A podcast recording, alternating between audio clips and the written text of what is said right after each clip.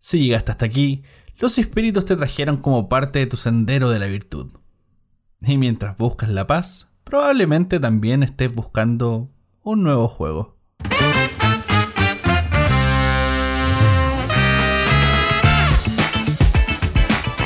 Soy Lorena Mancilla y estamos en Manual de Supervivencia Lúdica, un podcast de Devir donde conversaremos sobre lo mejor de juegos de mesa, rol, TCG y bueno, realmente de cualquier cosa que pueda caber en tu ludoteca.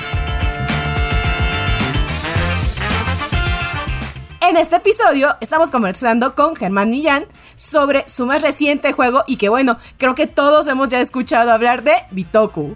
¿Cuáles fueron los caminos que nos llevaron a crear este maravilloso juego? Y bueno, antes de que le demos la bienvenida, también quiero presentar aquí a mi compañero Giovanni Delgado de Devir Colombia, que me está acompañando para hablar de este maravilloso juego y las sendas que nos abren. ¿Cómo están, chicos? ¿Qué más, Lore? ¿Cómo vas? Una vez más nos encontramos en otro capítulo, ¿no? Otro capítulo cruza nuestros caminos y Germán, Gracias por acompañarnos para hablar de este gran juego. Lo he podido jugar en digital contigo y en físico y es maravilloso, la verdad. No es por decir que es de la editorial, pero de verdad es un gran juego. bueno, muchas gracias por la invitación y me alegro mucho de que, de que te haya gustado. Y es un honor estar aquí con, los compañeros de Sudamérica. Un honor para nosotros que nos peleamos quién iba a salir en este capítulo para poder hablar contigo. Creo que es una pelea de todos los que estamos en, Latinoamérica haciendo este podcast. Sí, fue, fue un duelo de muerte con cuchillos. y vencimos. Gracias, gracias. Pero bueno, antes de que arranquemos ya bien con el tema, solo quiero recordarles que seguimos con un concurso en esta temporada, donde en cada episodio les diremos una palabra clave que van a tener que seguir y ustedes tendrán que decirnos en el post de estreno que estará en Instagram, ojo, no se vayan a otro post, donde dirán cuántas veces salió esta palabra. Los primeros tres que aciertan en cada post ganarán puntos y al final de temporada definiremos el ganador. Entonces, ya vamos al grano. La palabra es en este capítulo espíritu. Así, espíritu en singular. Entonces, a partir, de, ya. Ya. Empiecen a contar cuántas veces las diremos. Y bueno, ya de una vez vayamos a hablar de Bitoku, el juego. Está rompiéndola, es la verdad. Desde que se mostraron los artes, el nombre tan controversial en algunos países, ya tenía muchas expectativas. O sea, ya. Y la temática, todo, todo fue el juego.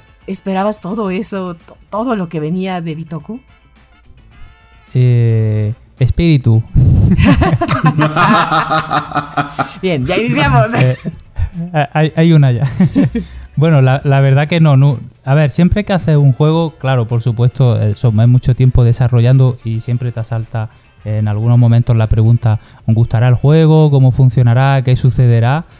Pero yo creo que nadie, ni, yo, ni, ni, ni, David Esbrí, el, editor, el jefe editor del juego, yo creo que nadie se esperaba eh, pues eh, cómo la comunidad de jugadores ha abrazado el juego, ¿no? Porque yo creo que una cosa bonita que está pasando con Bitoku es que los jugadores eh, sienten mucha, mucha pasión por el juego, ¿no? No sé si es por la temática, por la ilustración, por no sé qué motivo hay, pero se siente mucha pasión por el juego, ¿no? Y, es maravilloso y, totalmente inesperado.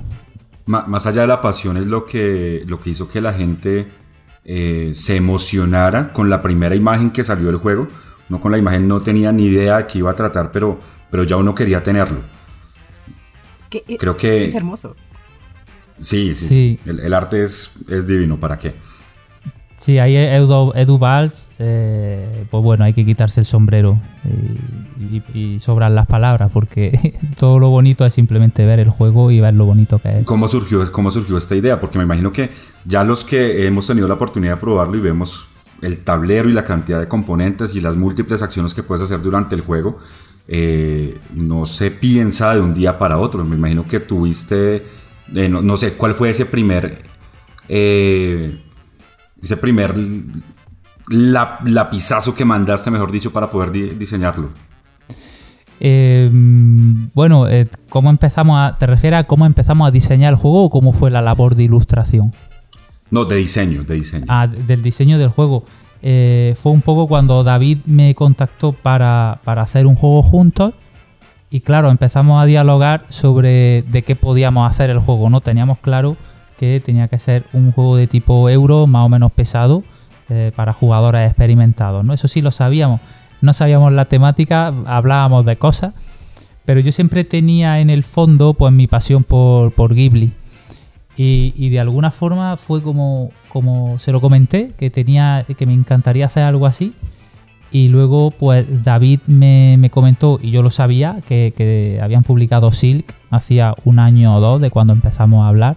Porque a mí Silk, cuando se publicó, me llamó muchísimo la atención la portada, lo recuerdo perfectamente, porque yo vi, lo vi muy Ghibli, ¿no? Yo esa portada la vi muy Ghibli. Y de alguna forma a lo mejor Silk cuando se publicó sembró en mí una semilla de, oye, se puede intentar hacer juegos con temática Ghibli, ¿no? Hay gente que lo está intentando. Y ahí es como cuando estábamos dialogando cómo, cómo qué tipo de juego hacer, surgió un poco de forma mágica, yo siempre lo digo porque fue, oye David, em, me encantaría hacer un juego con influencia Miyazaki, la princesa Mononoke, y David dijo, oye, nosotros tenemos Silk, que es un universo que nos gustaría ampliar, y fue como, vale, pues ya está, pues, lo tenemos, vamos a hacer un juego euro con eh, influencia del maestro Miyazaki. Y, ya le dije a David, bueno, déjame unos meses que haga cosas, que plasme la idea, haga que funcione un prototipo y te lo enseño. Pasaron los meses y lo jugamos y eh, David vio que había juego y, bueno, y ahí seguimos, seguimos desarrollando todo esto durante meses, año y pico y se convirtió en Bitoku, claro, el que todos conocemos ya. Y es gracias a ustedes ya existe el The Beerverse. Porque sí, e-, es, correcto. Bitoku a veces es, es la precuela de Silk. Aparte de que viene una promo para Silk, es miles de años antes de Silk, es Bitoku. Entonces, no, no, no tienes que jugar Silk para entender Bitoku. Pero si has jugado Silk, ¡pum! es de todo está conectado. ¿Qué, más sigue? ¿Qué, ¿Cómo más vamos a expandir este universo? Pero te ayuda a disfrutar uno al otro juego o de repente ves a las orugas y momushi dentro de Bitoko y es de, estas las he visto, sí. Las he visto en Silk. Nuestro compañero Cristóbal estaba de fascinado, súper feliz de poderlas ver. Y, es bonito porque todo está inspirado eh, dentro de los mangas de la cultura japonesa, de su folclore, de las tradiciones. Entonces ves criaturas que no son solo de juegos, sino son pues, parte de la mitología. Eh, que, y es bonito ver todo eso, todos esos pequeños easter eggs que como decías, hasta tú ya te sorprendes ver cómo la gente ha encontrado todavía más más guiños a la mitología que ni siquiera tú sabías que habían. Totalmente. Sí, sí, sí, hay gente que, escribe cosas sobre, sobre esta temática y, hasta yo me sorprendo. Digo, wow, claro que aquí ha habido parte de David Esbrí, ¿no? Que él ha hecho el, trabajo del mundo de Bitoku y lo, ha unificado, le ha metido un montón de elementos también de la cultura japonesa, no únicamente de eh, a películas de Miyazaki, y creo que al final es un juego que si te sumerges en él, en la temática, si te gusta, si te atrae, es muy rico, ¿no? Y, te puede interesar por buscar muchas cosas, ¿no? detalles, pues a lo mejor la, la roca Iwakura, que son las rocas que obtienes para tu tablero, que te dan un multiplicador, pues a lo mejor puedes buscar qué es una roca Iwakura, ¿no? Y encuentras información. O, o, los amuletos que suben el valor de los dados, ¿no? Estos amuletos, ¿dónde están? Pues se dan en los templos. Y hay un montón de información que aparentemente no lo es, no es, no es información cultural, pero, pero está por todos lados y eso es por, por el trabajo del editor, de, del ilustrador a lo mejor que también ha aportado ideas, de, de, mi influencia de las películas de Ghibli y al final en temática creo que es un juego muy muy muy rico y al final eso hace que sea bonito, ¿no? Porque hablemos un poco de eso, o sea, todo, nosotros tenemos una mirada muy occidental de los juegos de mesa y de la cultura. Y a veces es un choque que tenemos cuando vemos cosas del oriente. Por ejemplo, pues la cuestión de la religión. Y ellos, por ejemplo, en esa cuestión, ellos, por ejemplo, su emperador lo ven como que eh, es descendiente de la diosa Materatsu. Entonces para ellos es técnicamente el emperador es un dios. Entonces, ya de ahí la cuestión religiosa es muy diferente. También que todo viene de un dios llamado Kami. Lo hemos visto, de los que han visto animes lo han visto mucho. O cómo todo rinde en el culto a los ancestros y a la naturaleza. Que es algo que se resalta pues muchísimo dentro de Bitoku. Tanto dentro del cambio de las estaciones. Y también es algo que resalta mucho Miyazaki. Entonces es... Va, como, va por eso de la mano tanto de la referencia de Bitoku porque va influenciado de estas películas. Entonces es algo que no vas a separar, en definitiva. Eso es. Entonces, hablando de las referencias de Miyazaki, ¿qué es lo que te inspiró de él en específico? Uf, eh, muchas cosas. O sea, de, sus películas eh, es, muy patente que es la princesa Mononoke, ¿no? a ver, tampoco hay que decir que el, el juego de la princesa Mononoke no, no, es el, discurso, pero la influencia más grande es la princesa Mononoke, porque toca muchos temas esa película, pero uno, uno de los más evidentes es esa preocupación que tiene Hayao Miyazaki, porque, eh, bueno, la era moderna, a lo mejor perdemos mucho la, el respeto hacia la naturaleza, hacia el mundo, ¿no? lo, lo antiguo, hay que conservarlo, hay que cuidar los árboles, la, vegetación, todo esto hay que cuidarlo, es, normal, ¿no? Entonces, eh, esto en Bitoku se ve, ¿no? Eh, el propio nombre que significa virtud, el juego siempre gira todo en que lo que estamos haciendo siempre son como acciones bondadosas, todo gira mucho a la forma que tiene Miyazaki de hacer sus películas, porque siempre transmite mucha bondad, ¿no? Aunque luego tenemos personajes siempre que ni los buenos, ni los buenos parecen tan buenos, ni los malos parecen tan, malos. Es todo como muy gris, no muy neutro, pero siempre busca eh, buscar eh, un poco la bondad en todo, ¿no? el, camino bueno, ¿no? El, buen camino. Eh, y todo esto en Bitoku yo intentaba representarlo, que aunque suene muy abstracto, representar todas estas cosas en un juego, ¿no? Es muy abstracto, ¿cómo representa esto, no? Pero para empezar, eso era muy importante para mí, que Bitoku se sintiese un juego como que lo que está haciendo es algo bondadoso, ¿no? Que incluso pudiese reflexionar y decir, em, yo también voy a plantearme ese así un poco en mi vida, en el día a día, ¿no? que el juego te transmita eh, buen rollo, buena vibra, ¿no? Que, sea algo bonito de jugar. Eh, porque a mí eso me lo transmiten las películas de Miyazaki, ¿no?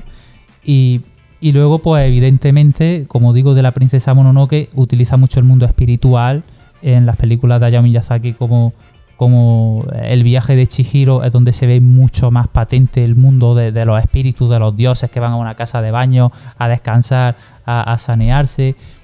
Y, bueno, pues buscar todo esto eh, y transmitirlo en el juego un poco a mi manera, ¿no? Como, como buenamente he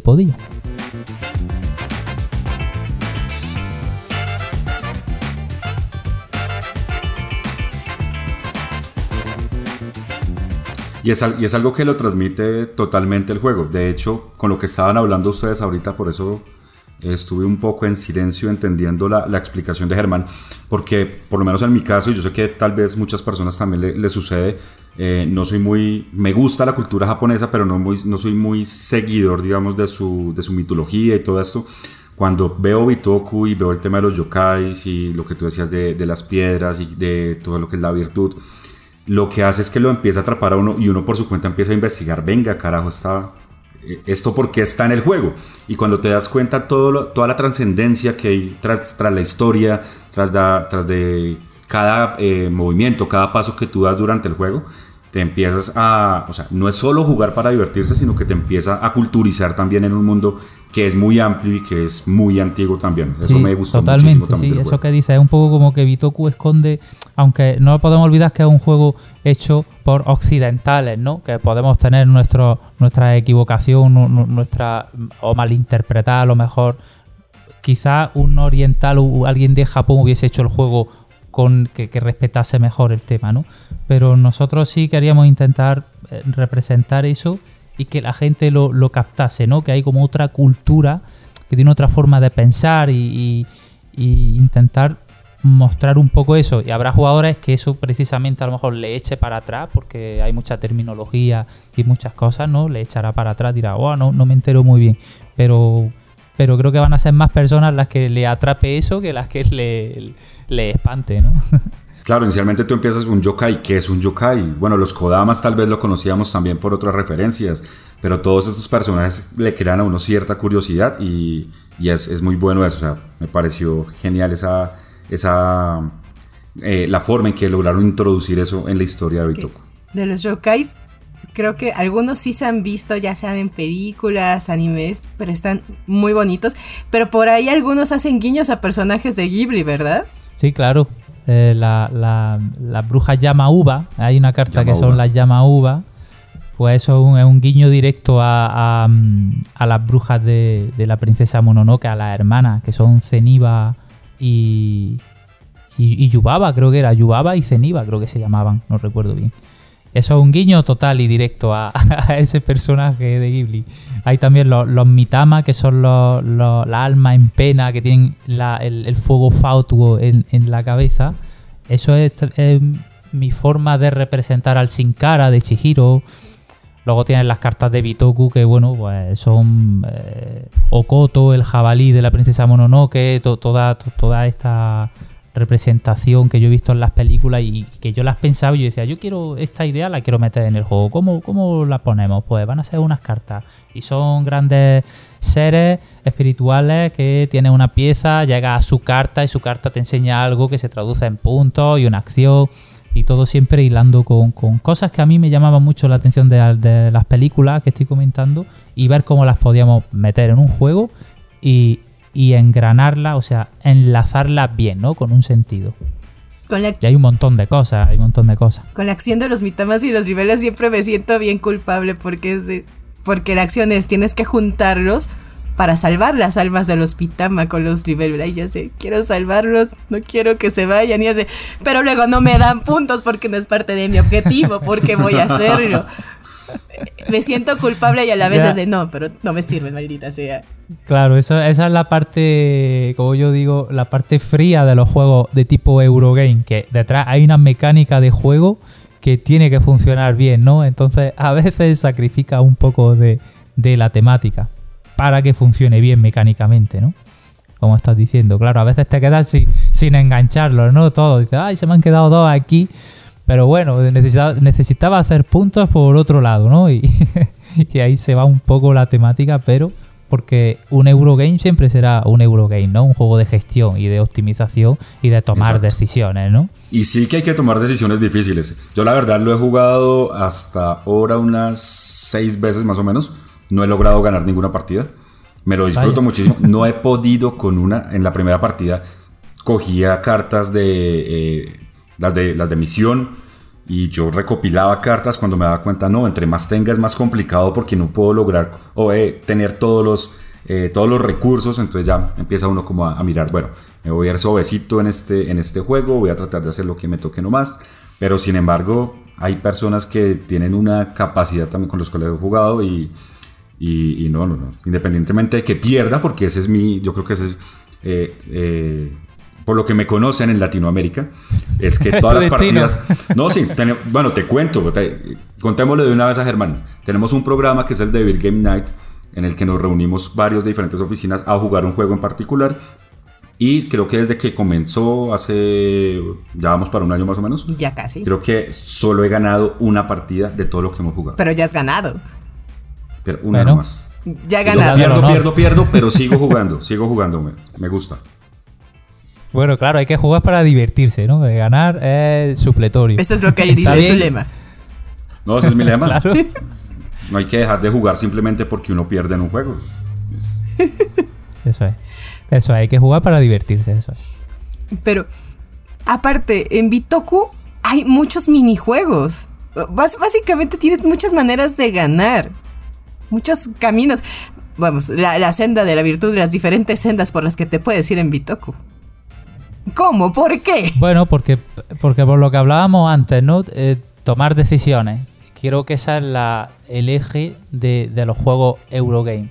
Cuando tú te diviertes un Eurogame cuando te hace tomar decisiones. Para tomar decisiones tienes que tener elecciones. Para tener elecciones tiene que haber cosas en el juego. Entonces hay que ir creando caminos, ¿no? A lo mejor Bitoku tiene demasiados caminos, lo, sabré con el tiempo, no lo sé. Quizás salió demasiado complejo, pero la temática era tan rica que se me ocurrían tantas cosas. Pues en el bosque podemos hacer edificios y hay unos tesoros escondidos y hay que encontrarlos y hay yokai y viven Bitoku y, hay peregrinos que van por la senda. Se me iban ocurriendo tantas cosas y, quería ponerlas todas. Y, y al final eso crea un juego de ensalada de puntos, como se suele decir, ¿no? Eh, con muchos caminos y eso también yo lo reflexionaba a medida que diseñaba el juego y, lo conservé porque a mí como jugador me gustan los juegos en los que hay muchas formas de puntuar pero nunca puedes hacerlas todas. Entonces eso te invita de alguna forma a volver a jugarlo el siguiente día porque te quedaste con las ganas de hacer otra cosa que no, no pudiste hacer, ¿no? Bitoku no es un juego que termine y te ha dado tiempo a hacerlo todo, no, no te da tiempo. Te deja con ganas de más, ¿no?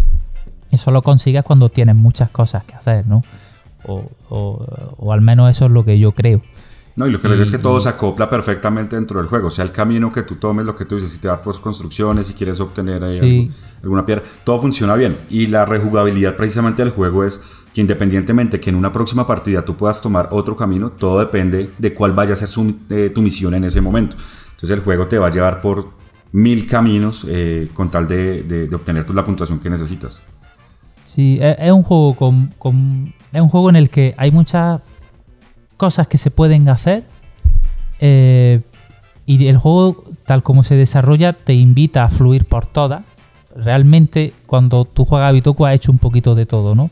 He construido un edificio, he cogido tres cartas de visión, he conseguido cinco Bitoku, he avanzado un poco con este peregrino, pero cuando empiezas a aprender a jugar entiendes que sí, que tienes que hacer un poquito de todo, pero hay una o dos cosas que las tienes que potenciar lo máximo que puedas para, hacer una buena puntuación, ¿no? Te, tienes que especializar de alguna forma en algo. Si picoteas de todo solo un poquito, seguramente no ganes. Si picoteas de todo un poquito, pero resaltas en dos cosas, ahí puede que ganes, ¿no? Porque haces muchos más puntos. Es un juego que las estrategias van como, como en aumento. Cuanto más desarrolla una estrategia, coge una curva y empieza a crecer, a crecer y crece exponencialmente, ¿no? Esa estrategia. Entonces, alcanzar esa, esa curva y subiendo requiere que potencie mucho esa misma estrategia, ¿no? Entonces, si quieres construir mucho, vas a tener que coger muchos Nezumi, muchos Yokai Nezumi, que es constructor, que vas a tener que necesitar mucha madera y mucha piedra, porque para construir se necesita mucha madera y mucha piedra. Y si coges roca y guacura que te puntúan por edificios, pues te vienen bien, pero vas a necesitar peregrinos, entonces tienes que hacer cristales. Entonces, de este modo, todo bebe un poco de todo, por eso el juego te invita a hacer un poquito de todo, pero para si te centra en algo te premia mucho, ¿no? Como ¿Cómo va Doc con el juego? Es cada uno agarra su propia ruta de virtud, su propia senda de virtud para irse a la victoria.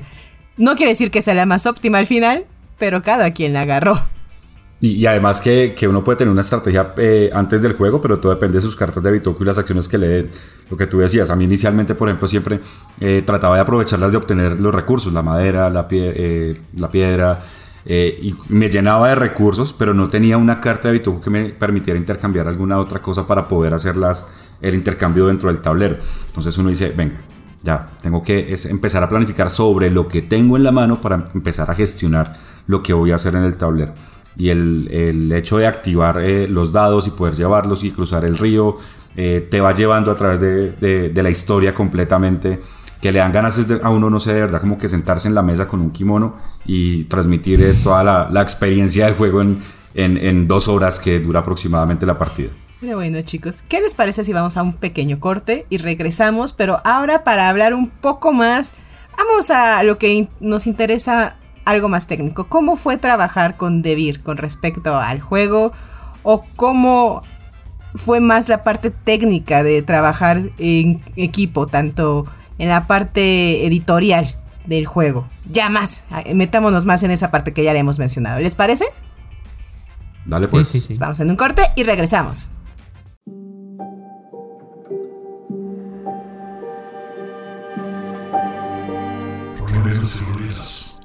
El horror nórdico toca nuestra puerta y debemos responder el llamado. Los dados están listos y nosotros también. Porque este miércoles 16 de febrero nos adentraremos en el oscuro mundo de Vesen. No te pierdas esta primera sesión de The Devil Roll Night. En vivo desde las 18.30 de México, 19.30 de Colombia, 21.30 de Chile y Argentina. En nuestro canal de YouTube de Devil Latam. Te esperamos.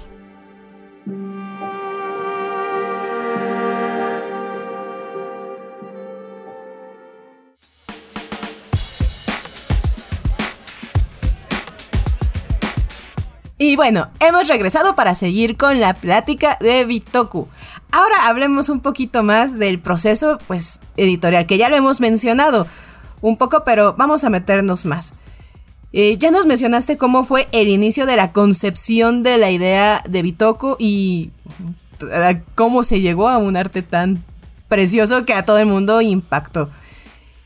Pero bueno, para llegar a este punto de Bitoku con Devir, llegaron, te dieron la idea, te dieron la libertad y luego ¿qué más pasó? Bueno, pues eh, cuando tenía un prototipo jugable, que para eso, pues previamente yo tengo mi grupo de testeadores, mis fantásticos testeadores, a los que siempre les tengo que mandar un saludo porque son maravillosos. eh. Cuando tenemos algo jugable, se lo enseño a David. David ya ve que ahí está el juego, va en buen camino. Y ya lo que sucede es que te ponen como una fecha, ¿no? David va diciendo, vale, hasta esta fecha tienes para desarrollarlo. ¿Ves que te da tiempo? O si no te da tiempo, ya se queda lo publicaremos el siguiente año, ¿no? Porque es muy importante las fechas. Más hoy en día, como está el tema de la logística del transporte, con tantos atrasos, entonces las cosas hay que hacerlas como con mucha previsión, muchísima previsión cada vez más. Entonces David ya pone una fecha, eh, yo le digo que sí, que llegamos, llegamos con el juego ya totalmente desarrollado y en esa fecha se empieza a buscar el ilustrador, ¿vale? Y aquí sucedió que Edu Pals me vio a mí en un, en un podcast, en otro podcast, que yo estaba hablando de la idea de este juego y él contactó conmigo. En ese momento estábamos buscando, eh, curiosamente estábamos buscando el ilustrador y él me dijo, yo mira, quiero hacerlo. dijo, yo quiero hacer esto, me encanta el, el mundo de Miyazaki, este es mi, por- mi portfolio, mi trabajo, échale un ojo y me dice. Entonces, yo vi su portfolio y me pareció, me pareció que era ideal, ¿no? Lo vi y dije, Encajaba perfectamente con, Sí. con lo que tenías en mente. Yo pensé, sí, me lo imagino, este es el ilustrador, o sea, muchas veces es muy laborioso encontrar un ilustrador que encaje, ¿no? Pero fue como, como wow, ha venido y está aquí y es este. El espíritu entonces- que necesitabas para Sí. terminar el juego. Y yo se lo enseñé a David Esbrí y él enseguida dijo, sí, es verdad, es muy bueno, es muy bueno, lo veo, voy a contactar con él. Y ya, bueno, pues hablaron, ya, esa es la parte del ilustrador, que yo ya no lo sé, lo que hablarían, cómo lo harían. Y luego ya ahí David Esbrí es cuando hace, como yo digo, de director de orquesta, porque él ahora se encarga de, en ese momento, va diciéndole al ilustrador que vaya haciendo unas pruebas de ilustración para ver el tono del juego o siempre hay como un, un par- o una ilustración que es la clave. Él, eh, Edu hace varias pruebas eh, y David dice, vale, de estas 3-4 pruebas, esta ilustración es la que hay que tomar como referencia para todo lo demás, para que luego todo lo demás sea homogéneo, no haya un choque entre un estilo de una ilustración que de otra, ¿no? Entonces ellos van llegando a eso mientras yo por otro lado a lo mejor voy perfilando detalles de la mecánica, al- algún número, alguna, pues, no sé, lo último que recuerdo que desarrollé era que a lo mejor había una estrategia que parecía más fuerte que las demás, ¿no? No sé si recuerdo era la de construir edificios, ahora no lo recuerdo bien, pero en un juego que hay tantas formas de puntuar un momento muy, muy, muy crítico o algo muy importante es, vale, eh, ahora todos estos caminos hay que hacer que sean iguales, más o menos iguales de importantes, ¿no? Para que los jugadores no descubran que construir es lo más óptimo y al final el juego solo sea de construir y todo lo demás que se ha diseñado y desarrollado no sirva de nada, ¿no? Sí. Entonces, quizá la problemática más grande de Bitoku a, a nivel de diseño para, para mí, para el autor, era que todo se viese interesante. Buscar un equilibrio. Claro, eh, y eso ahí detrás está un poco las matemáticas del juego, ¿no? Que, eh, bueno, puede que en una partida una estrategia pueda parecer mejor que otra, pero luego entran en juego la interacción entre los jugadores, porque esa loseta es muy buena, ver quién es el primero que la coge. Hay muchas cosas que un juego no lo puede hacer 100% matemáticamente exacto tampoco, porque luego hay un azar que viene por parte de los jugadores, de sus decisiones, de qué loseta cogen y en qué momento y en qué carta. Y Bitoku tiene una cantidad de elementos tan grande que costó mucho trabajo que el juego al jugarlo se sienta equilibrado. Yo creo que, al final lo conseguimos. Entonces eso fue lo último que yo fui perfilando mientras Edu se puso a ilustrar y, y cuando ya Edu... El momento clave es cuando hace el tablero porque empieza ya a integrar el grafismo y ya en las cartas, la iconografía. Y en definitiva lo que fue eh, una labor titánica lo que hizo Edu Valls. O sea, a nivel de diseño de mecánica fue un juego titánico, a nivel de ilustración fue un juego titánico, a nivel de reglas fue un juego titánico, a nivel de, de- de- de- David de- como editor para fábrica, para, para componentes, también fue titánico. En general fue un, un proyecto, Bitoku es un proyecto muy complejo de llevar a cabo, fue muy complejo. Y lo bueno es que salió muy bien porque todos le pusimos mucho corazón y mucha pasión. Y eso al final creo que, que se transmite. Está, sí, Se siente. está demostrado que se siente completamente en el juego. Se siente, se siente al jugar, al cargar la caja, al ver el arte, en todo sentido, ¿no? Y sí, lo, lo que dices es, es cierto. Nosotros cuando jugamos un juego, lo jugamos y solo decimos, ah, se siente equilibrado cuando lo juegas. Porque no, no encontraste una forma de ganar y ganar y ganar. O no, es que está desequilibrado en esta parte porque mira, si me voy por este camino siempre gano. O sea, pero lo decimos al fin y al cabo solamente como jugadores, por jugar y ya. Y no nos damos cuenta de toda esa labor que hay atrás para crear la mecánica.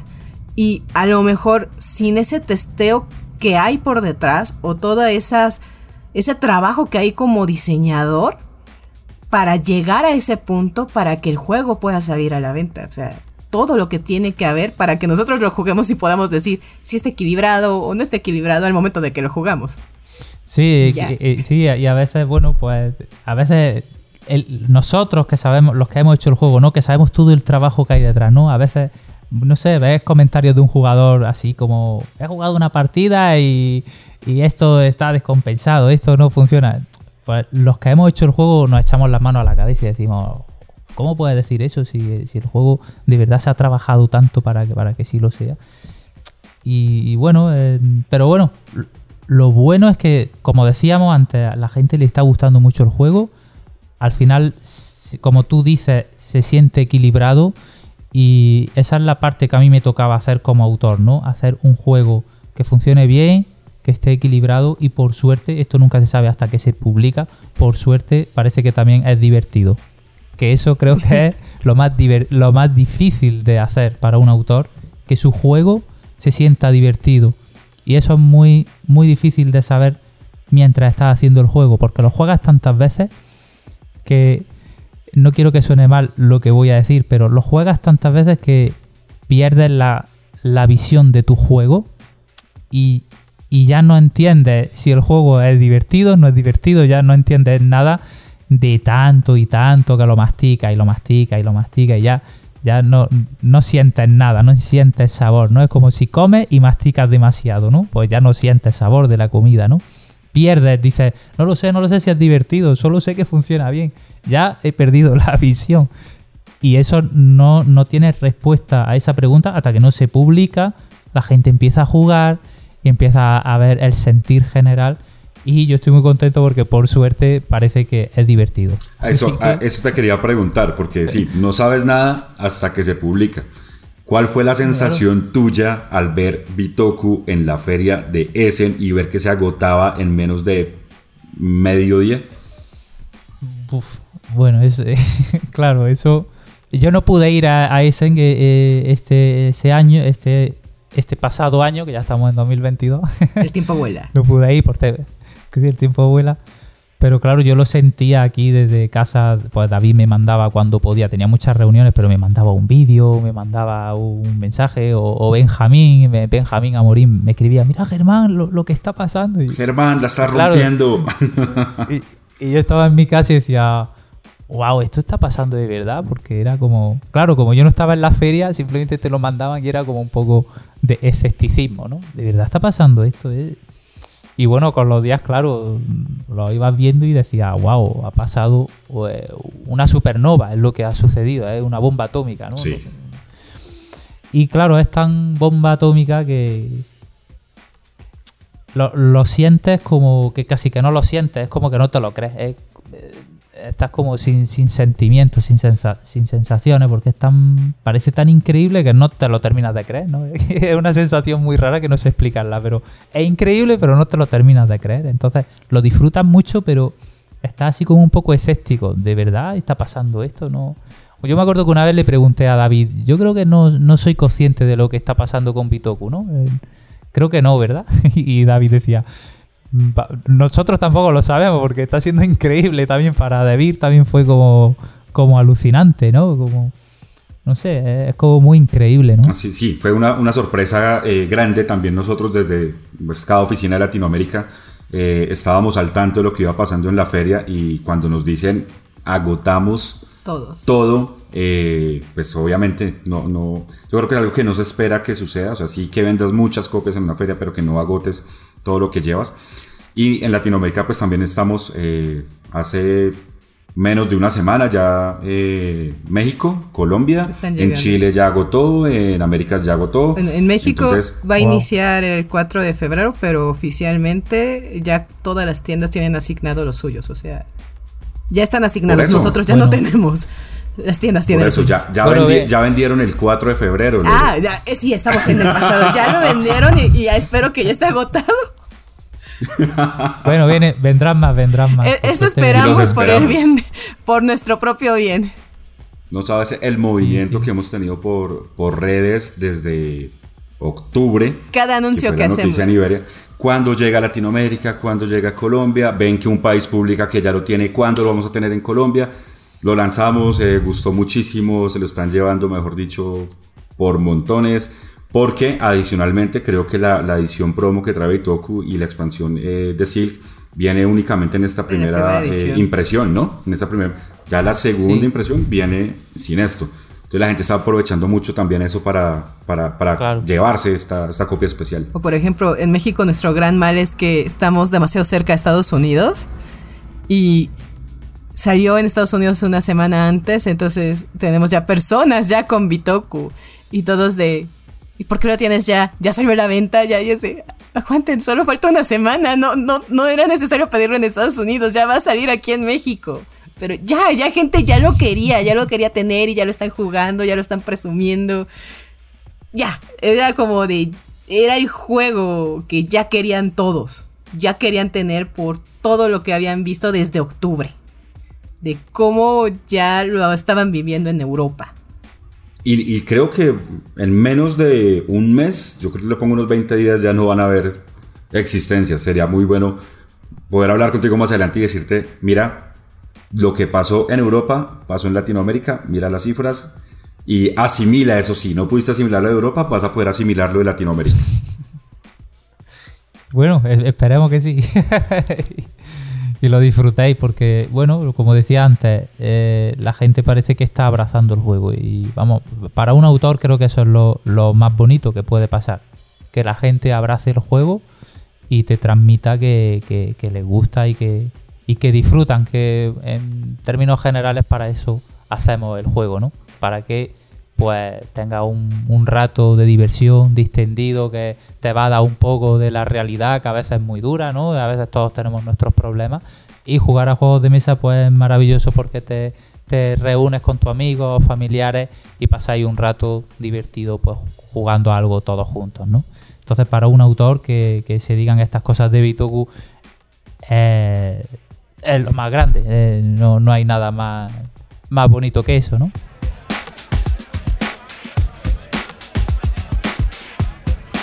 Y, y mientras pasa esta, esta oleada que te está tomando así por sorpresa y todo, ¿qué viene de Germán? ¿Qué viene de Germán Millán en adelante? ¿Ya tienes planes? ¿Hay algo más con Debir? Aparte, Sí. Sí, spoiler, vamos, spoiler. vamos a hacer bambú, que creo que, bueno, no sé, ya se ha hablado de bambú en algunos sitios, ¿no? En la propia feria de Essen, David puso un cartelito que vamos a hacer bambú, que es un poquito, pues, ampliar un poquito más el, el Devilverse, como habéis dicho. Ah, bueno, ya tenemos Entonces, ese spoiler, entonces hace parte del Devilverse. Sí, Bambú es un juego más sencillo que Bitoku, mucho más. Es más de caja, más de formato Red Cathedral, ¿no? Más, es, es la idea, ¿no? Es un juego más familiar. Y, y, bueno, eh, ¿queréis que hable un poquito de Bambú? O Sí, si se puede. Un poquito, algo, algo. Sí, un po- puedo decir un poquito, un poco de qué va, de, de- Volvemos a este, un poquito, no sabemos todavía si se ambientará en el mismo bosque, pero un poco la idea, los jugadores son cortadores de bambú, que tienen una familia, podemos decir que es una especie de periodo medieval, no japonés, medieval japonés, ¿no? Entonces, pues, eres, cabeza de familia, te dedicas a cortar bambú en un bosque de bambú precioso. Y en ese bosque de bambú, pues todavía habitan un poquito espíritus del bosque, ¿no? Un poco, pues, la, la reminiscencia a Bitoku. Y entonces los jugadores lo que hacen es que obtienen unas losetas para mejorar su casa. Y la mecánica central es a través del crecimiento del bambú, con unas piezas que hacen que crezca el bambú. Y por eso se llama bambú. Ya un poquito de lo que a poco más puedo deciros. Eh, y ya, ya, ya, ya se ha hecho un poquito de ilustración. Y, y no sabemos si llegará a Essen. Esto no lo sabemos. No, no, no cojáis a pie juntillas nada de lo que voy a decir, porque yo no soy David Ebri, no soy el editor. Yo digo un poquito. So- solo les digo de qué se poquito de lo trata. que, Di- Dijiste un Sí, un poquito, pero era más de lo que esperábamos y eso nos, nos emociona y, y yo sé que a los que nos Sí. escuchan también. Y es un juego muy pues eso de patrones, tiene tu tablerito de personas que es tu casa y entonces tienes que ir eh, amue- amueblando entre comillas, ¿no? O- o hazte- obteniendo adquisiciones para tu casa y eso hará que tu familia sea más feliz, tendrá más confort en el hogar y básicamente va de obtener puntos de felicidad para hacer más feliz a tu casa como humilde cortador de bambú que eres. Y, y bueno, estarán por ahí los espíritus, hay unos templos a los que podéis hacer una ofrenda para que los espíritus os ayuden y un juego muy familiar pero muy sesudo también ¿eh? es un juego que te, que te estruja la, un poco la cabeza para que pienses bien y con reglas mucho más sencillas que Bitoku Se escucha, se escucha demasiado bonito. ¿Tú, tú lo clasificarías? ¿Sería un familiar o...? bueno eh, sería un euro asequible para cualquier persona yo creo que cualquier persona que ha jugado a Catán juega perfectamente a Bambú perfectamente no tiene ningún problema jugar a Bambú ninguno sí lo que vosotros llamáis familiar creo que sí. Sí. Se lo puedo poner a mi mamá. Ya, ya jugaste Catán, ya, ya con, puedes con bambú. Ah, pues sí, sí puede, sí puede. Perfecto. Y aparte de bambú, aunque no sea de Devir, ¿qué, otras, ¿qué otros juegos podemos esperar de ti? Bueno, la- eh, este año para este Essen sí está previsto, ya lo estamos terminando de ilustrar, es un juego, un euro un de peso Bitoku, un euro también pesado. Eh, se llama Sabica, ya es sobre la construcción de la Alhambra. ¿no? Yo soy de Granada y aquí pues tenemos esa- ese monumento tan maravilloso que es la Alhambra.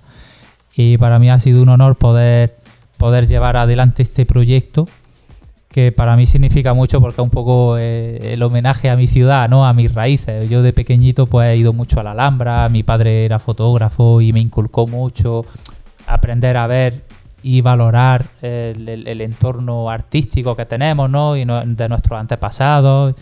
Y bueno, va sobre la construcción de la Alhambra, es un Eurogame y tiene, tiene un triple rondel. Es un poco como la característica del juego. Funciona con tres rondeles. Y en cada rondel tiene un trabajador diferente que trabaja en un ámbito distinto. Y eso sí está proyectado para ese. Tiene que llegar sí o sí. Y ahora mismo a corto plazo eso. Tenemos Bambú, que no sabemos exactamente si llegará a ese. No, no, no, ahí no puedo deciros nada con David. Y, y Sabica, que es de la construcción de la Alhambra, es con Ludonova, que es una editorial de aquí de España, de Córdoba. eh, que también cuida mucho las producciones y hace juegos muy bonitos. Y, y ahora mismo eso es lo que hay. hay. otros proyectos, pero ya es para siguiente año. O sea, lo bueno es que de Germán tenemos juegos para el 2022. Eso es un hecho. Sí, sí, sí, sí lo hay, sí lo hay. Por suerte sí lo hay. Eso es fantástico. Sobre todo para todas las personas que te conocieron con Bitoku. ¿Y por qué pasa? Conocemos un juego, conocemos un juego de un autor y nos quedamos de... quiero conocer más, quiero algo más. Y nos podemos a buscar, o sea, pasa, pasa en los libros, pasa en los juegos de mesa y te pones a buscar qué más hay y a conseguir los juegos y qué más va a sacar. Entonces, qué bueno que nos dices qué es lo que viene para estar preparados y ahorrar. Muy bien. Espero, espero que os guste. espero que os guste. Como Bitoku, siempre con mucho cariño y para que os divirtáis y, que haya unas ilustraciones bonitas y una temática evocadora que por la que podáis profundizar y, y que lo pasáis bien. Siempre ese es el objetivo, ¿no? No, y ya con esto, aunque son juegos independientes, ya me dan ganas de tener eh, el Bitoku junto a un Silk y ponerle al lado el bambú y, y voy haciendo mi, mi colección temática. De Birverse. El de Birverse. No, está muy buena información. Futuramente haremos una película, no se preocupen. O, o un programa de Netflix. Algo haremos. No, pero Germán, muchas gracias por acompañarnos en este capítulo de Manual de Supervivencia Lúdica. Y no sé si nos quisieras regalar tus redes sociales para todas las personas que nos escucharon y quieran seguirte. Bueno, lo, primero que ha sido un placer para mí eh, que me hayáis invitado eh, a la, a la comunidad de Sudamérica se le tiene mucho cariño porque soy eh, jugadores muy cariñosos, muy, muy apasionados y- y que me hayáis invitado pues, y poder comunicarme con la comunidad de, allí, pues me, hace mucha ilusión. Así que lo primero eso, muchas gracias. Eh, y bueno, en redes sociales yo uso mucho Twitter y, para, encontrarme es Germán Millán, todo seguido, solo que en Millán no es con dos L, es con una Y. ¿vale? Millán, el Yan con Y. Ahí me podéis encontrar, que a veces, pues bueno, eh, no, no es que esté todo el día tuiteando, pero sí suelo comentar, pues ahí suelo comentar novedades de, pues si voy a publicar un juego lo digo, si firmo un contrato también lo comento, porque me, da alegría compartirlo con, con los seguidores, ¿no? Y cositas así, sí, para estar al día de lo que hago, yo creo que es lo que más uso Twitter. Para estarte siguiendo, para saber qué es lo nuevo que nos vas a estar trayendo y saber cuándo van a estar tus nuevos juegos. Y bueno, también a partir de este momento termina el concurso. Ya, si decimos espíritu, ya no cuenta. y muchas gracias, gracias por estar con nosotros, Germán, Gio. Gracias por estar en un nuevo capítulo de Manual de Supervivencia Lúdica. Y gracias a todos los que nos escucharon y recomienden este podcast.